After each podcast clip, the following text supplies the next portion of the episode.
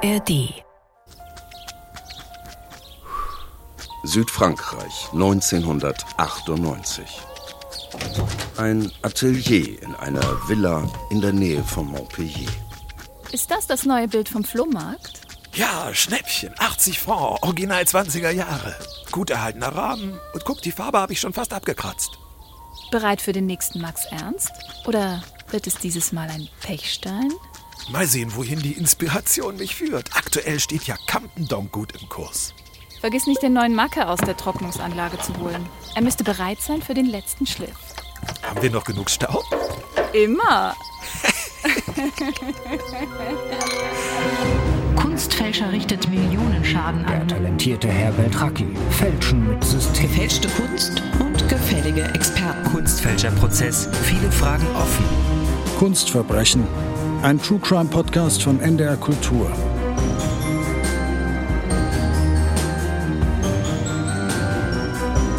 Der Meisterfälscher Beltracchi. Teil 2.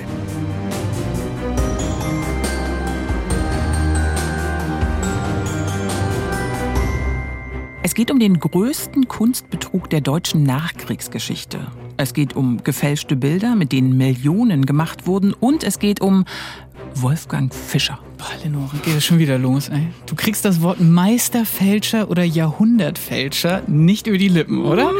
Aber das war er nun mal, dieser Wolfgang Beltracchi, der zugegebenermaßen mal Wolfgang Fischer hieß. Klingt gleich nicht mehr ganz so nach großer, weiter Welt, nach Jetset und teuren Häusern, wenn da Wolfgang Fischer am Klingelschild steht.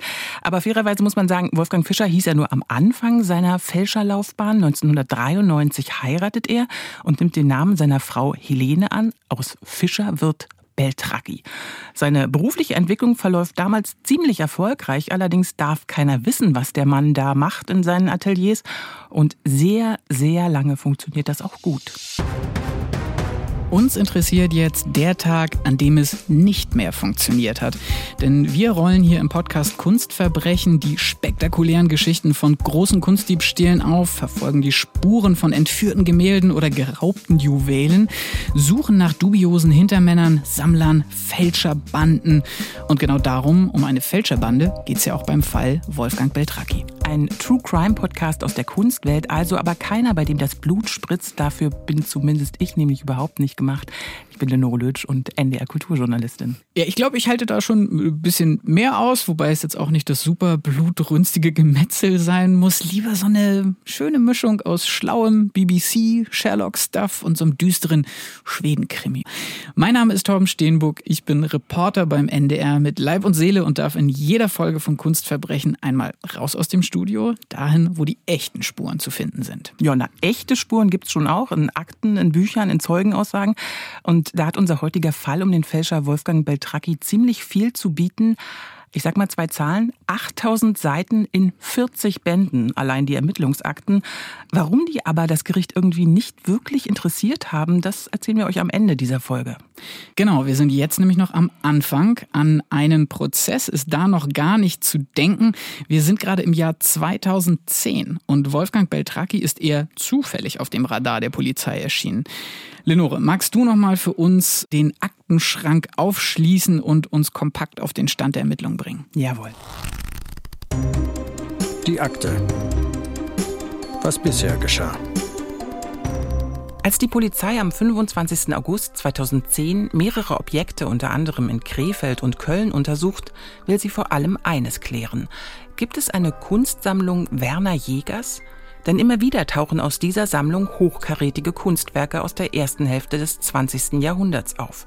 Und zumindest in einem Fall gibt es konkrete Hinweise, dass es sich um eine Fälschung handeln könnte.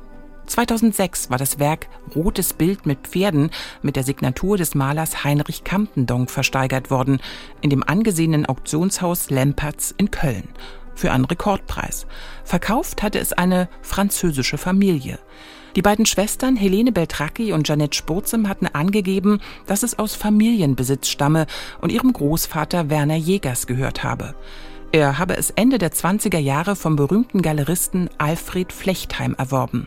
Der Beweis? Ein Etikett der Sammlung Flechtheim auf der Rückseite des Bildes. Doch als 2008, zwei Jahre nach der Versteigerung, ein Flechtheim-Experte ein Foto dieses Etiketts sieht, ist er sich sicher. Das ist gefälscht. 2010 ermittelt die Polizei intensiv und bekommt immer mehr Hinweise, dass mit der Sammlung Jägers etwas nicht stimmt. Als herauskommt, dass der Leiter eines Kunstmuseums in Aalen zwei gefälschte Bilder aus der vermeintlichen Sammlung Jägers an Sammler verkaufen will, für 10 Millionen Dollar, muss die Razzia früher als eigentlich geplant starten. Bei dieser Durchsuchung gibt ein Zeuge einen Hinweis. Wolfgang Beltracchi sei das Mastermind hinter der erfundenen Sammlung und auch der Fälscher. Eine heiße Spur, aber noch ist Beltracchi auf freiem Fuß. Der Meisterfälscher ist immer noch unentdeckt. Dabei war die Polizei ihm eigentlich schon mal ganz schön dicht auf den Fersen, allerdings ohne zu wissen, dass es um Beltracchi geht. Genau, das hat die Polizei dann erst während der Ermittlungen 2010 zusammenbekommen. Denn damals hieß der Verdächtige in einem Kunstfälscherfall Wolfgang Fischer. Wir haben es ja am Anfang schon erzählt. Das war sein Geburtsname. Und bei den Ermittlungen ging es um gefälschte Bilder aus den 80er Jahren. Man sucht nach ihm, allerdings erst 1998. Und da ist eben aus Fischer Beltracchi geworden. Und der ist gerade auf Weltreise. Ja, es ist schon wirklich eine irre Geschichte. Ich meine, rund drei Jahrzehnte läuft das System Beltracchi rund und dann landet er auf einmal auf dem Radar der Polizei. Ich glaube, es ist einfach das Geheimnis, dass er ein wirklich richtig guter Geschichtenerzähler ist. Einer, der weiß, was die Leute hören wollen, worauf sie fliegen. Er hat ja gemeinsam mit seiner Frau Helene Beltracchi ein Buch geschrieben, Selbstporträt heißt es. Auf knapp 600 Seiten strickt er da sehr an seiner Legende als genialer Fälscher. Das liest sich gut und das bleibt auch im Kopf. Wenn er zum Beispiel erzählt, dass er mit 14 also das war im Jahr 1965, eine Picasso-Zeichnung von seinem Vater bekommen haben soll, um die zu kopieren. Sein Vater war Kirchenmaler und Restaurator, der selbst immer mal Kopien von berühmten Kunstwerken so im Hinterstübchen hergestellt hat. Söhnchen Wolfgang erzählt dann, er habe seinen Picasso innerhalb eines Tages gemalt und ihn noch ein bisschen verbessert. Darauf sei sein Vater irgendwie sauer gewesen und er habe selbst erstmal nicht mehr kopiert. Ja, guck, mit 14 schon genial und noch besser als der Vater. Ja, das klingt übrigens wie eine Geschichte, die Picasso selbst auch erzählt hat. Picassos Vater soll auch aufgehört haben zu malen, als er das Talent seines Sohnes entdeckt hatte. Ich selber finde ja die Story am schönsten, weshalb er mit 17 von der Schule geflogen sein soll. Beltracchi soll nämlich auf dem Schulhof Aktzeichnungen im Stil von Gustav Klimt verkauft haben. Ja, ich habe gelesen, er hat schlicht mit Pornoheftchen gehandelt. Das ist vielleicht eine andere Legende, an der er gestrickt hat. Naja, er war halt eben schon immer ein Freigeist, ein Abenteurer, ein Hippie, zumindest in seinen Erzählungen. Ja, man hört die Skepsis bei dir auf jeden Fall durch. Im Jahr 2010 heißt es dann aber Schluss mit Abenteuer, denn da wird Beltracchi verhaftet. Und was bei dieser Verhaftung alles passiert ist, das erzählt uns jetzt der Chefermittler der Polizei in diesem Fall. Wie in jeder Folge von Kunstverbrechen haben wir nämlich auch dieses Mal wieder Deutschlands profiliertesten Kommissar in Sachen Kunstdelekte bei uns zu Gast. Vom Landeskriminalamt Berlin, René Allange. Der Kunstkommissar.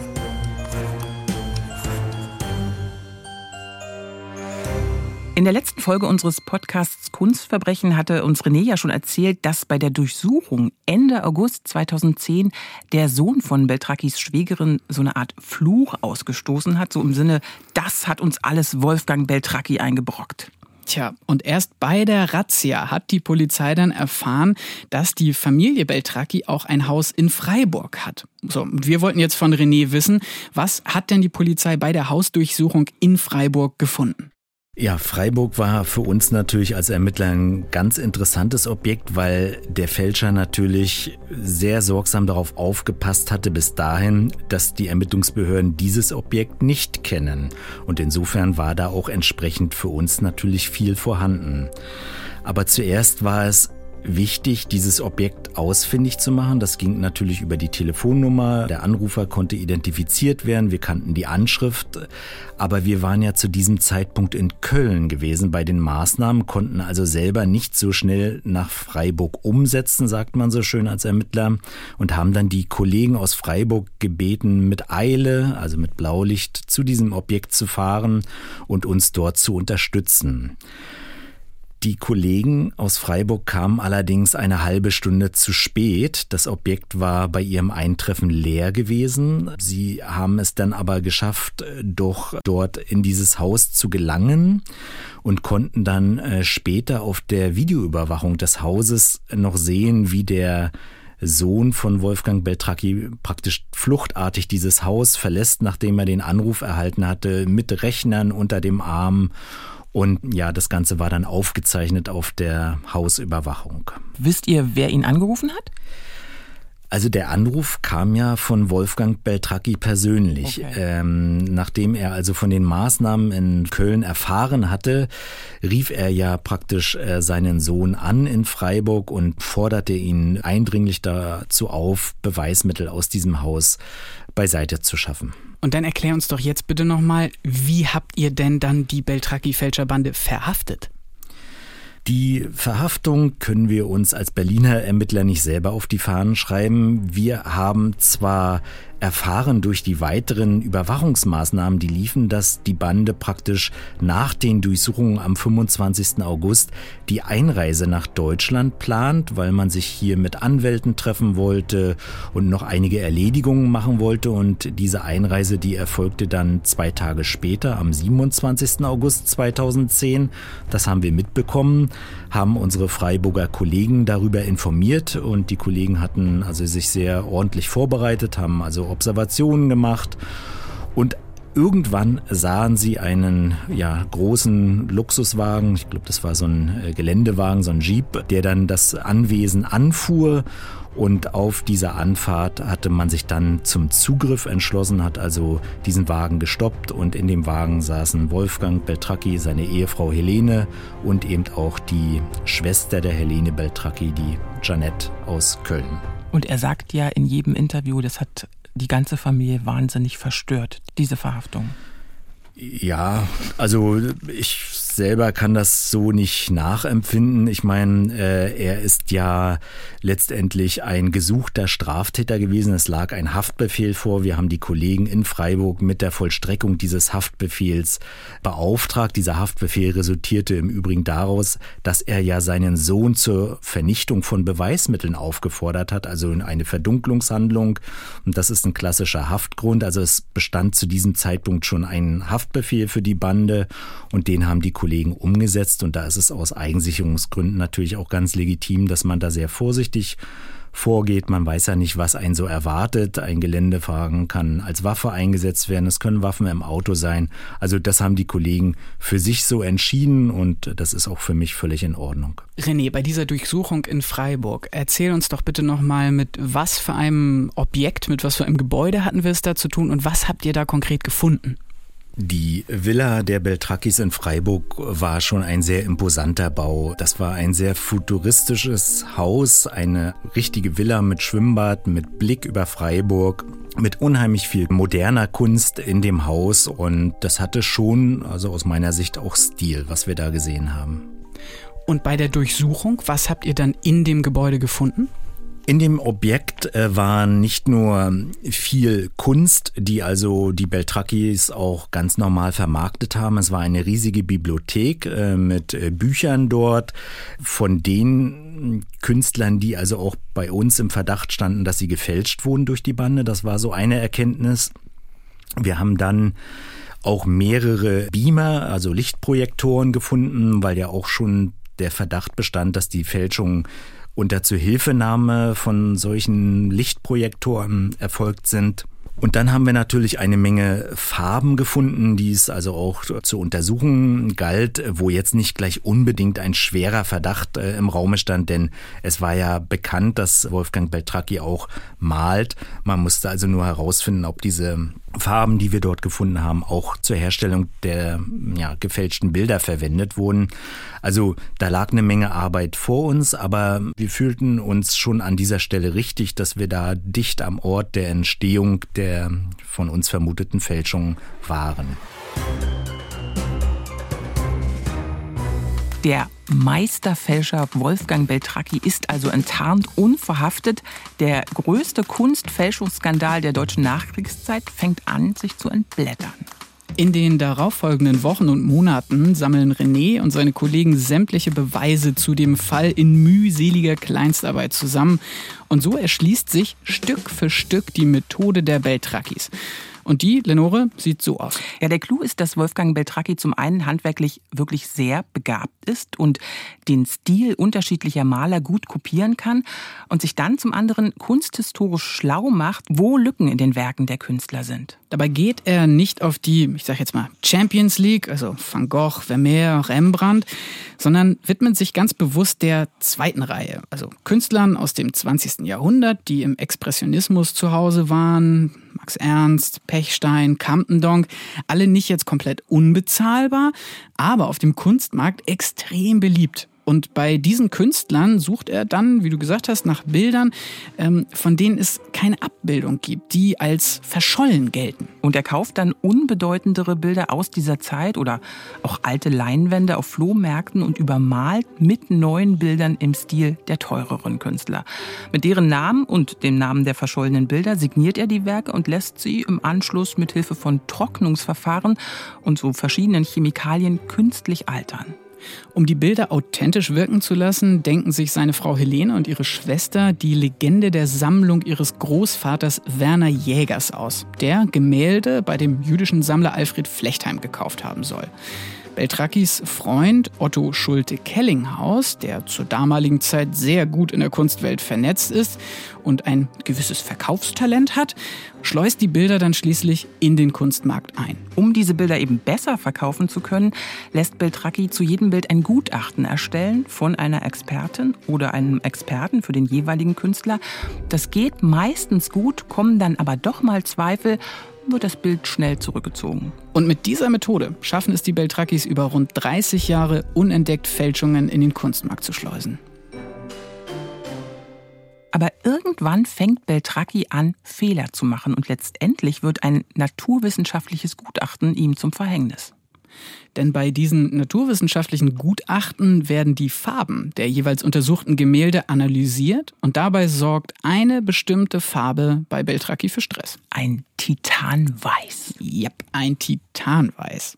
Und ich hatte für Kunstverbrechen mal wieder die große Freude, als Reporter rausfahren zu können, um die Spur dieser naturwissenschaftlichen Gutachten verfolgen zu können. Dafür bin ich nach Köln gefahren und ich kann schon mal sagen, dass es direkt zum Anfang meines Treffens in Köln so eine mittelgroße Überraschung gab. Auf Spurensuche.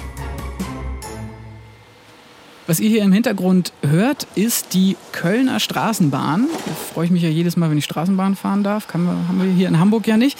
Äh, mit der ich mich also vom Hauptbahnhof äh, in die Kölner Südstadt aufgemacht habe. Und ich hatte da das große Glück, einen Termin bei einem der renommiertesten Wissenschaftler Deutschlands zu bekommen im Bereich Restaurierungs- und Konservierungswissenschaften. Und zwar bei Professor Gunnar Heidenreich. Moin. Steenburg mein Name, ich komme vom Norddeutschen Rundfunk. Und ich glaube, da kommt schon der Mensch, mit dem ich verabredet bin. Ja. Herr Hallo. Heidenreich. Ja, Herr Steenburg. Schön, dass Sie mich empfangen. Ja. Er selbst wirkt wie so ein total aufgeweckter Typ, durchdringen, aber irgendwie auch freundliche Augen, mega energiegeladen, äh, schwerst sympathisch. Also es war wieder so ein Termin, wo ich richtig mit Begeisterung dabei war. Und er selber erzählt auch total begeistert von seiner Wissenschaft. Ja, und er hat mich dann durch ganz viele Gänge in der TH geführt, links und rechts überall Labore mit total kompliziert aussehenden Gerätschaften. Und äh, in seinem Büro, wobei Büro eigentlich das falsche Wort ist, es war eher eine Mischung aus Labor und Atelier Mhm. mit hohen Fenstern, Farbpaletten und Mikroskopen. Ja, und was war nun mit der mittelschweren Überraschung? Äh, die mittelschwere Überraschung, genau. Die kam, als ich Professor Heidenreich äh, am Anfang auf gut Glück eigentlich gefragt habe, ob er denn gerade eine Fälschung da hat. Wir haben eine Fälschung da, ja. Wir haben mehrere- zeigen? ja.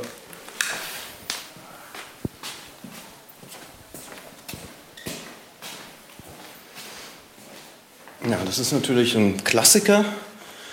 Erzählen Sie einmal, was Wir sehen hier eine, eine, eine Landschaft mit Bäumen, recht farbstark, großes Hochformat. Und wir lesen unten H. Nauen 1911.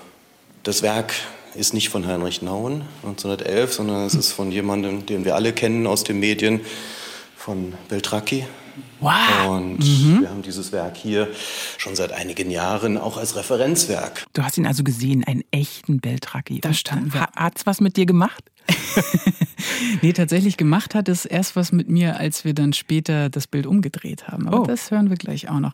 Nein, nein, also genau, ein, ein Heinrich Nauen, also äh, auch ein Maler aus dem deutschen Expressionismus, der da in fälschender Absicht erschaffen wurde.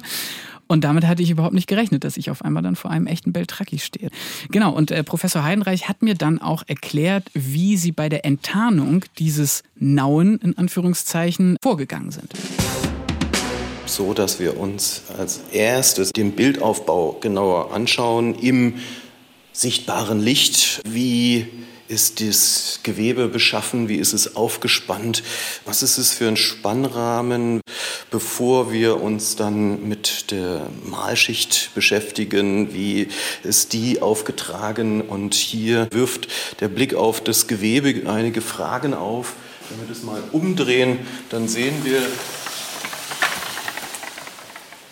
dass hier in dem Fall das Gewebe sehr stark gealtert ist und in anderen Bereichen weniger. Und das ist ungewöhnlich, dass ein Gewebe so unterschiedlich altert und eine solch auffällige Fleckigkeit zeigt. Ja, und das ist für uns schon so ein erstes Indiz dafür, dass hier wohl möglich Alterungsspuren nicht im Laufe der Jahrzehnte entstanden sind, weil es vielleicht irgendwo im feuchten Keller gelagert wurde, sondern dass hier jemand nachgeholfen hat. Aber das sieht jetzt der Experte. Hast du als Laie das auch gesehen, diese Fleckigkeit? Also war das was total Augenscheinliches? Ehrlicherweise erst, als er mich darauf hingewiesen mhm. hat. Und aber bei dem Umdrehen, darauf wollte ich ja vorhin zu sprechen kommen, da habe ich dann nämlich auch den Aufkleber von Flechtheim gesehen, über den wir in der letzten Episode schon gesprochen haben.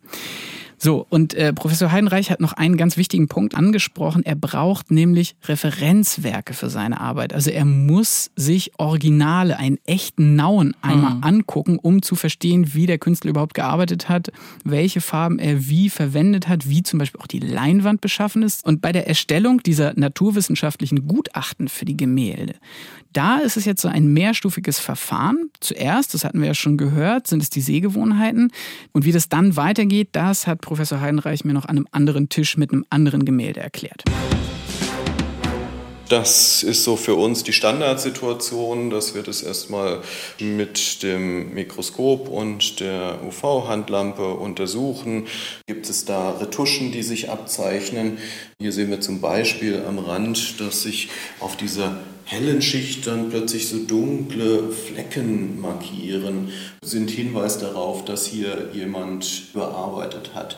Wenn wir dann zum nächsten Schritt übergehen. Ihr müsst euch das jetzt so vorstellen, Professor Heidenreich geht jetzt quer durch sein Labor mit mir, also muss, muss man ja schon sagen, sein Atelier und ähm, stellt dieses Gemälde, was er eben noch unter der UV-Lampe untersucht hat, auf eine Staffelei.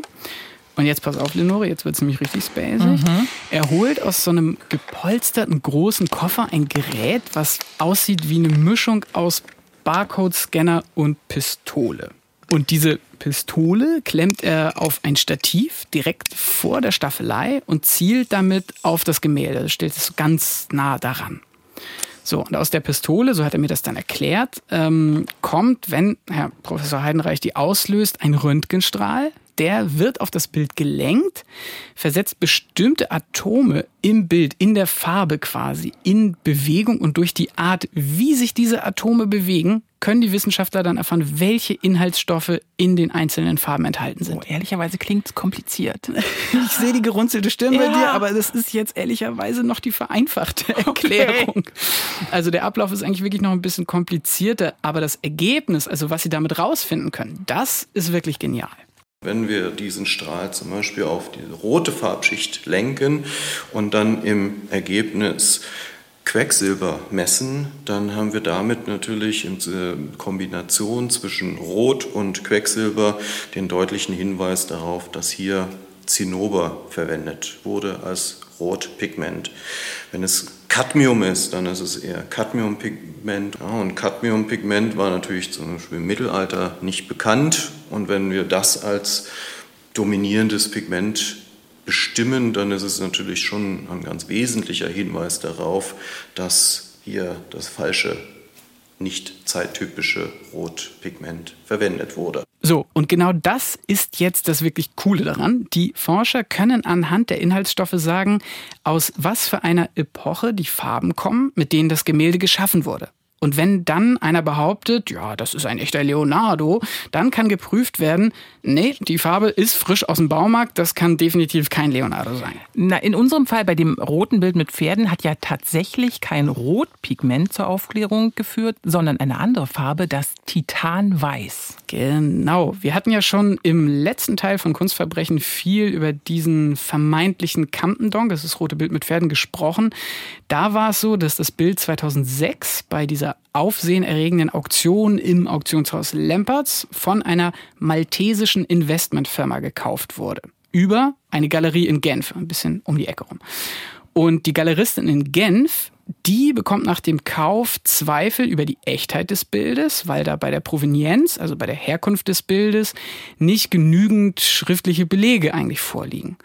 Und deswegen gibt sie zwei dieser naturwissenschaftlichen Gutachten in Auftrag. Eins im Dörner-Institut in München und eines im Londoner Labor Art Analysis and Research. Und jetzt kommt's, bei diesen wissenschaftlichen Untersuchungen kommt eben heraus, dass bei den Gemälden eine Farbe eingesetzt wurde, die zu der angegebenen Entstehung des Gemäldes noch gar nicht erfunden war. Also Beltracchi hatte ein Titanweiß verwendet, das es einfach im Jahr 1914 noch nicht gab. Ja, und da denke ich mir immer ganz schön dusselig, der Mann, oder? Da macht er sich diese ganze Mühe mit künstlicher Alterung und Staubflocken in die Ritzen packen und dann nutzt er eine nicht zeittypische Farbe? Ja, ganz so simpel war es jetzt auch nicht und dusselig. Also Beltracchi war wohl das Zink ausgegangen, das er sonst mit seiner weißen Farbe gemischt hatte.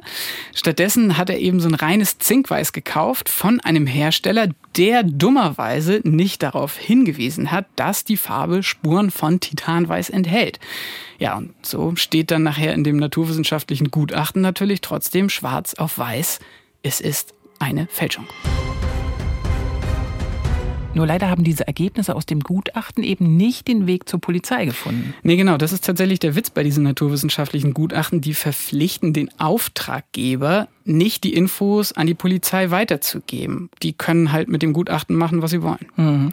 Hast du denn im Labor mit Professor Heidenrecht noch weiter über Beltracchi gesprochen? Also gab es noch weitere Fälschungen? Das ist ja das, was mich interessiert, die er untersucht hat, die er enttarnt hat? Ja, ich habe ihn zumindest mal gefragt, was er von Beltracchi denn noch so bei sich im Labor auf dem Tisch liegen hat. Und? Ja, wir hatten eine Reihe von Werken hier, auch das bekannte Bild mit den roten Pferden, haben diese hier analysiert und wir haben auch äh, die Möglichkeit gehabt, in Berlin einige Werke zu untersuchen, die dort sichergestellt wurden von der Polizei, um so uns ein erweitertes Bild von seinen Praktiken zu machen. Und hat Heidenreich die Akte Beltracchi inzwischen zugeklappt? Nee, also der Fall ist für ihn zwar in die Ferne gerückt, aber keinesfalls komplett abgeschlossen. Weil es natürlich noch eine Reihe von Werken gibt, die bisher nicht als solche beschrieben sind und zu uns immer wieder auch Werke kommen, wo sich die Frage stellt, könnte es ein Werk von ihm sein? Ja, genau das, was Gunnar Heidenreich da angesprochen hat, dass es immer noch Gemälde gibt von Beltracchi, die unterwegs sind, das finde ich total spannend. Voll. Und ich habe bei meiner Spurensuche tatsächlich sogar noch einen Tipp bekommen, in welchem Werksverzeichnis womöglich noch Fälschungen zu finden sein können. Nämlich, nämlich? Erzähle ich nachher.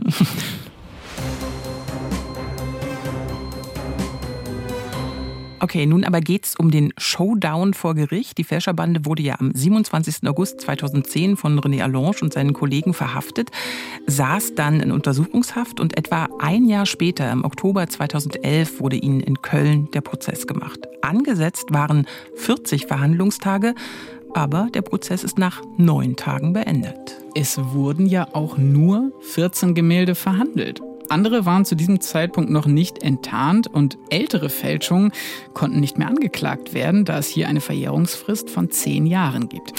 Und es gab bei dieser Verhandlung einen Deal, der ja, viele Prozessbeobachter ziemlich enttäuscht hat. Beltracchi hat im Prozess ein Geständnis abgelegt, aber er hat auch nur genau so viel zugegeben, wie man aus den Ermittlungsakten sowieso schon wusste. Also wo zum Beispiel noch mehr seiner Fälschungen hängen, dazu gab es kein Wort von ihm. Das Urteil lautete dann bandenmäßiger Betrug. Beltracchi wird zu einer Haft von sechs Jahren verurteilt. Seine Frau Helene bekommt vier Jahre, ihre Schwester Jeannette ein Jahr und neun Monate auf Bewährung. Und Beltracchis alter Kumpel und Komplize Otto Schulte Kellinghaus, den verurteilte das Gericht zu fünf Jahren Haft. Insgesamt muss man sagen, dass die Strafen echt milde ausgefallen sind.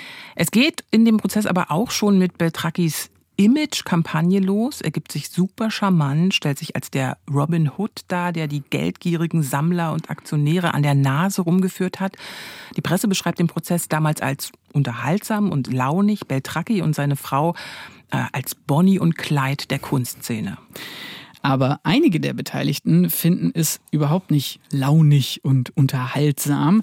Ihr erinnert euch ja sicher, dass ich in dem ersten Teil von dem Fall ähm, der Meisterfälscher beim Kunsthistoriker Ralf Jentsch in Berlin zu Besuch war. Und mit ihm habe ich am Ende von unserem Interview auch nochmal über den Prozess gesprochen. Dieser Prozess, ich war also dabei, der lief also so unglaublich ab. Ja, wirklich Kölner Klüngel, kann man nur dazu sagen. Birkenstock hieß der Verteidiger von, von Beltracchi. Der hat also diese Staatsanwältin in einem Maße gemobbt. Äh, das war schon un, unglaublich. Der Richter ist überhaupt nicht dagegen eingesprungen. Dann sah ich, wie die Helene Beltracchi ihre Anwältin einen Zettel zuschiebt und dann wurde dieser Zettel zum Richter zugeschoben und er sagte dann plötzlich, ist Herr Jentsch im Saal? Und dann bin ich aufgestanden, hier.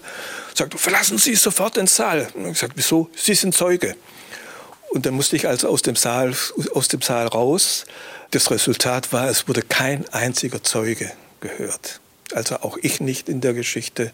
Und es waren über 100 Zeugen waren da aufgeführt. 168 Zeugen, um genau zu sein, darunter auch Hollywood-Schauspieler Steve Martin, der zu den Opfern gehörte, der hatte eine Beltracchi-Fälschung gekauft.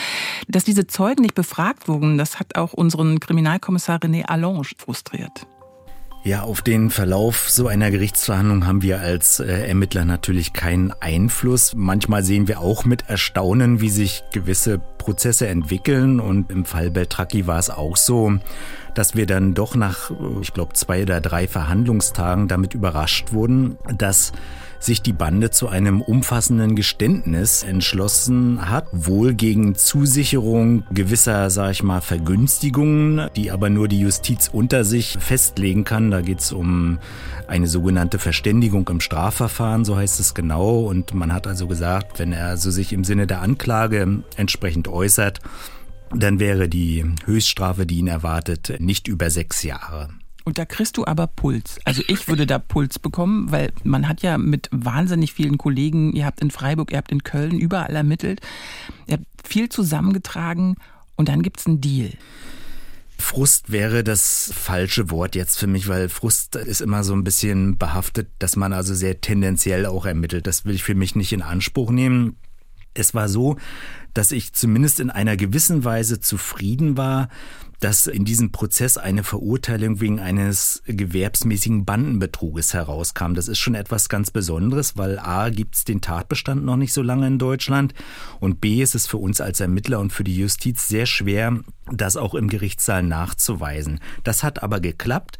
Wir haben einen geständigen Fälscher gehabt, der sich zumindest im Sinne der Anklage geständig gezeigt hat. Wie wir alle, also meine Kollegen und ich, sehen das so, dass es aber auch ein taktisches Geständnis war im Sinne der Anklage dass man also von der Vielzahl der weiteren Fälschungen, die wir damals also hm, ja, ermittelt haben, sich nicht geäußert hat und deshalb bleiben auch deren Geschichten und die Schäden ja nicht aufgeklärt, nicht restlos aufgeklärt und das ist dann so ein bisschen die negative Seite dieses Prozesses. Mhm.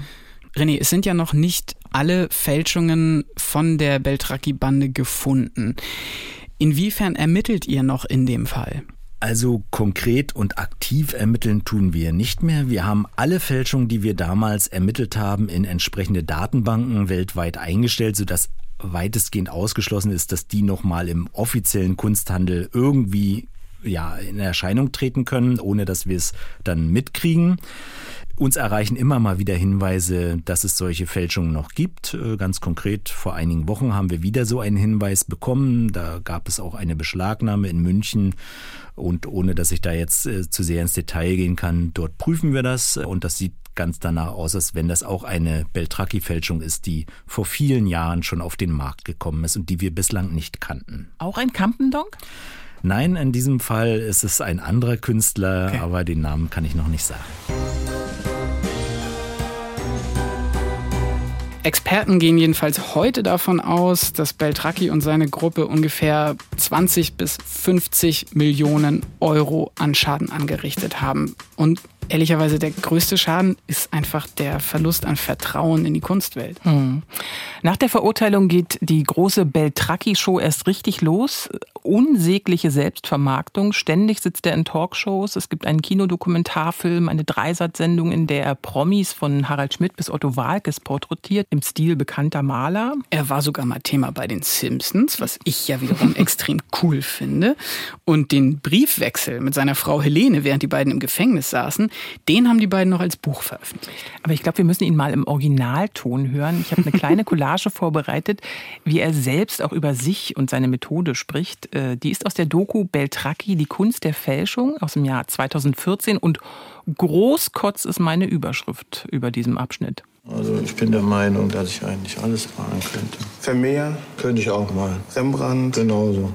Egal was. Leonardo? Natürlich. Gar nicht schwierig. Gar nicht schwierig? Nee, finde ich nicht schwierig. Ihr müsstet jetzt sehen, wie Lenore hier einfach Kopfschütteln vor ihrem Mikrofon sitzt. Also ich finde nach wie vor, das hatte ja irgendwie alles auch was Gutes. Beltracchi hat gecheckt, dass am Kunstmarkt eigentlich immer ein bisschen Mangel an frischer Ware herrscht und dass der Kunstmarkt mit seinen ja teilweise wirklich astronomischen Preisen vielleicht auch bei einigen Bildern gar nicht so genau hingucken wollte. Letztendlich profitieren ja auch alle Beteiligten davon, wenn ein Bild echt ist. Die Galerie freut sich über einen echten Campendonk, der Sammler schmückt sich mit einem echten Pechstein und der Experte bekommt nicht selten eine ganz schön große Summe für das Echtheitszertifikat. Und diese Dynamiken irgendwie ein bisschen transparenter zu oh, machen. nee. Jetzt muss ich auf den Tisch hauen hier. Also transparent zu machen. Er hat es eben nicht gemacht, weil er diese Dynamiken aufdecken wollte, sondern weil er richtig viel Kohle verdienen wollte. Und das hat ja geklappt, weil alle mitgemacht haben, muss man sagen. Am Ende des Tages eben doch ein Verbrecher. Mhm. Stimmt schon.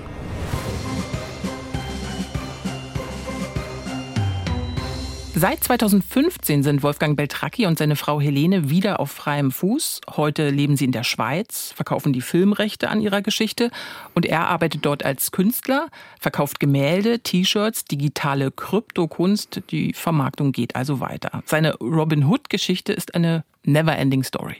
Okay, wir kommen da wirklich nicht auf einen Nenner, aber hey, let's agree to disagree. Ich werde jetzt gleich erstmal gucken, was denn so ein original Beltracchi-T-Shirt überhaupt kostet. Kann ich dir sagen, habe ich schon gemacht. 120 Euro für dieses T-Shirt mit dem Motiv, mit dem die Enttarnung begann.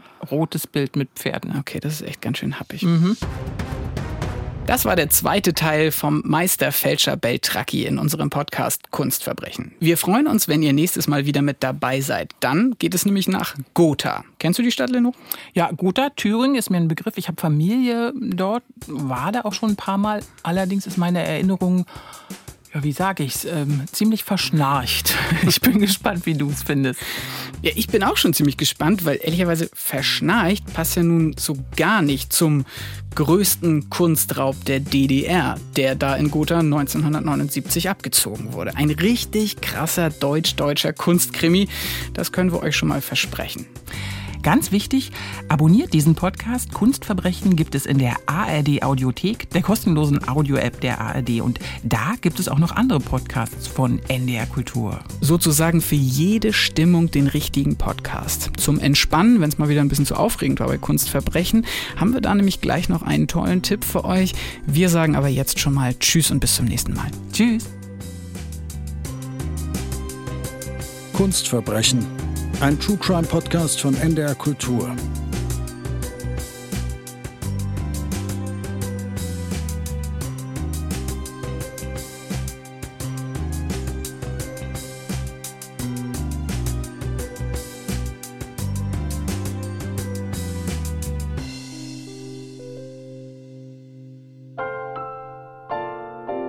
Philips Playlist Musikalische Gedankenreisen. Ich bin Philipp und in meinem Musikpodcast suche ich Musikstücke aus, die zu einem Thema passen. Aus Klassik und Pop, Musik zu einem Waldspaziergang zum Beispiel oder Musik, um aufs Meer zu schauen oder Musik, um einzuschlafen. Und damit es eine runde musikalische Reise wird, improvisiere ich dazwischen am Klavier und verbinde so die Stücke mit ruhiger Pianomusik miteinander.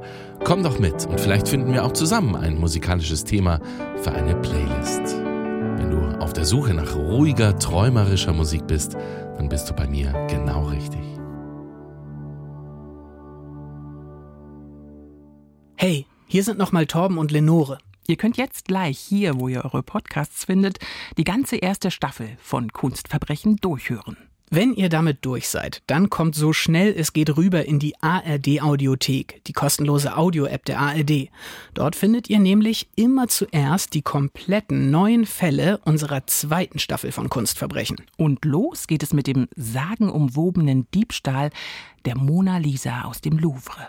Außerdem gibt es dort eine Bonusfolge mit unserem Kunstkommissar René Allange zu hören, in der er noch ausführlicher über seine Arbeit beim LKA Berlin in der Abteilung Kunstdelikte erzählt. Wir freuen uns, wenn ihr den Podcast abonniert und wünschen jetzt erstmal viel Spaß beim Weiterhören. Wir hören uns in der ARD Audiothek bei Kunstverbrechen, eurem True Crime Podcast von NDR Kultur.